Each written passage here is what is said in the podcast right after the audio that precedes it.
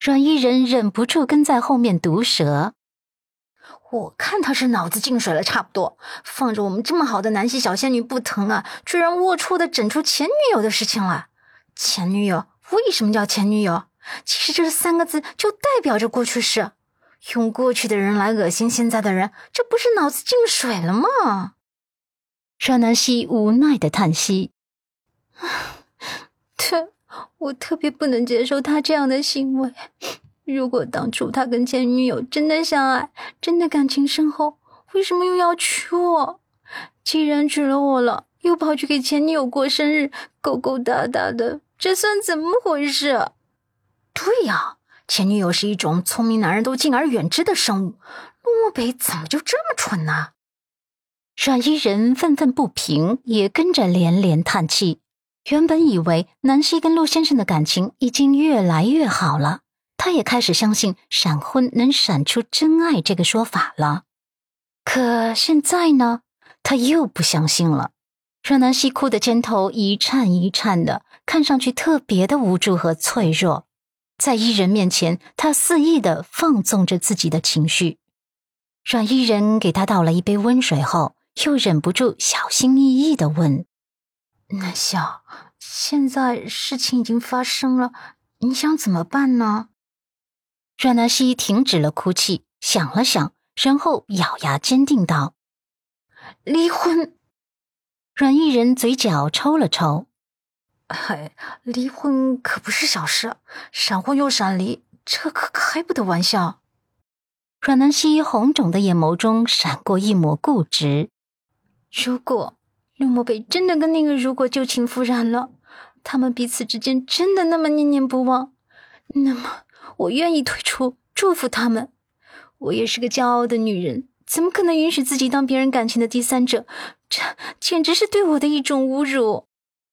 阮依人想了想，点头：“嗯，你说的也有道理。反正现在不急着做决定，先冷静冷静，看看陆漠北那边怎么解释。说不定这是有误会。事到如今，他只能期待这件事是个误会了。虽然听了南希的口气，误会的可能性很小。南希的这番话清晰的落入陆漠北的耳畔。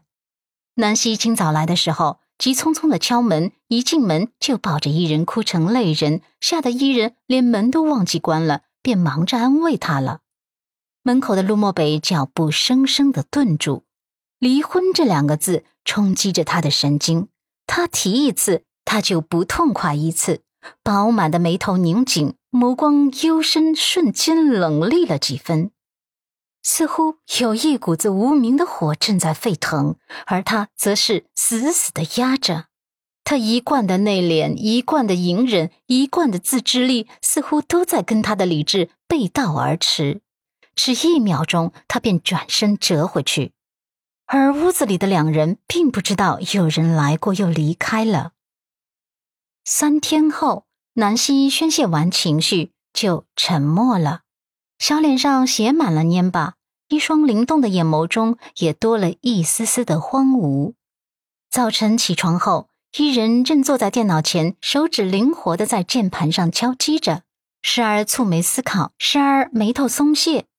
阮南希只觉得脑袋昏昏沉沉的，他凑过去看了一眼：“伊人，你在干什么？”阮伊人吓了一跳，连忙将笔记本合上。哦，没没干什么，就是在工作。灵感来了，写了一小段文字。阮南希点头。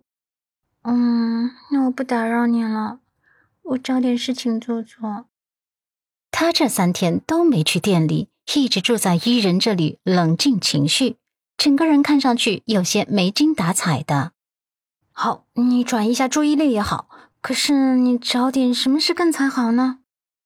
南希嫌弃的扫了一眼他家，有些无奈的耸肩：“嗯，就你这乱的像是小狗窝一样，我还愁找不到事情干吗？”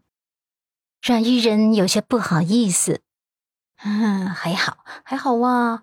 写作的人房间就是不能太整齐，不然影响思路，激发不出灵感的。”南希无语：“行吧，你赢了，不跟你说了，我收拾屋子去了。”等到南希离开后，阮依人再次打开电脑。